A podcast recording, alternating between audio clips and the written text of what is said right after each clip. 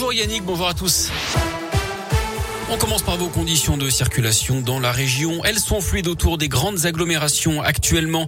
Notez cette grève locale en revanche sur les rails dans la Loire. Aujourd'hui, plusieurs TER sont impactés. Les horaires sont adaptés sur les lignes Le Puy, Firmini, Saint-Etienne, Saint-Etienne, Montbrison et Saint-Etienne, Lyon. Les infos sont à retrouver sur radioscoop.com. À la une, ce nouveau bilan après le scandale sanitaire chez Buitoni. 50 personnes ont été contaminées à la bactérie E. coli après avoir mangé des pizzas Fresh Up, dont 48 enfants. Deux d'entre eux sont décédés.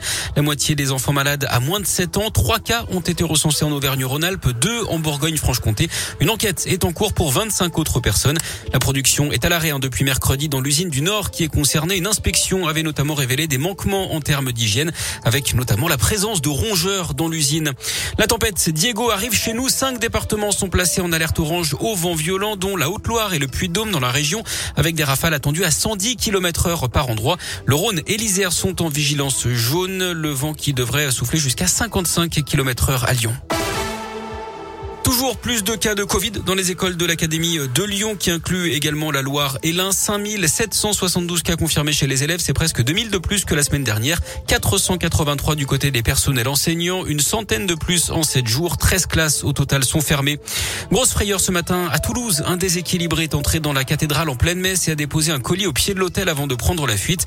La cathédrale a été évacuée, les démineurs ont été dépêchés sur place. 45 minutes plus tard, tout était rentré dans l'ordre. Il n'y a eu aucune victime. Les prix alimentaires n'ont jamais été aussi élevés dans le monde. C'est ce que dit ce matin l'Organisation des Nations Unies pour l'alimentation et l'agriculture. En cause évidemment la guerre en Ukraine avec les secteurs des céréales et des huiles végétales particulièrement impactés. Augmentation des prix de 12,6% en mars par rapport à février où un record avait déjà été battu. Des responsables européens sont d'ailleurs attendus à Kiev aujourd'hui, notamment la présidente de la Commission européenne Ursula von der Leyen. L'Union européenne qui a décidé hier un embargo sur le charbon russe et la fermeture des ports européens aux navires russes. Cinquième salve de sanctions à l'encontre de Moscou.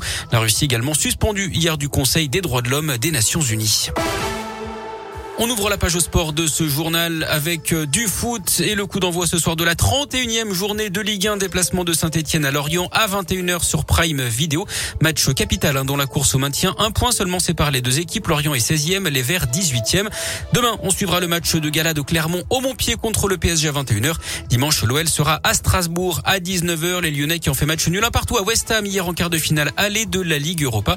En Ligue Europa, conférence Marseille l'a emporté 2-1 à domicile contre le PAOK et puis euh, en cyclisme, Julien Lafilippe est encore passé tout près de la victoire sur le Tour du Pays Basque hier.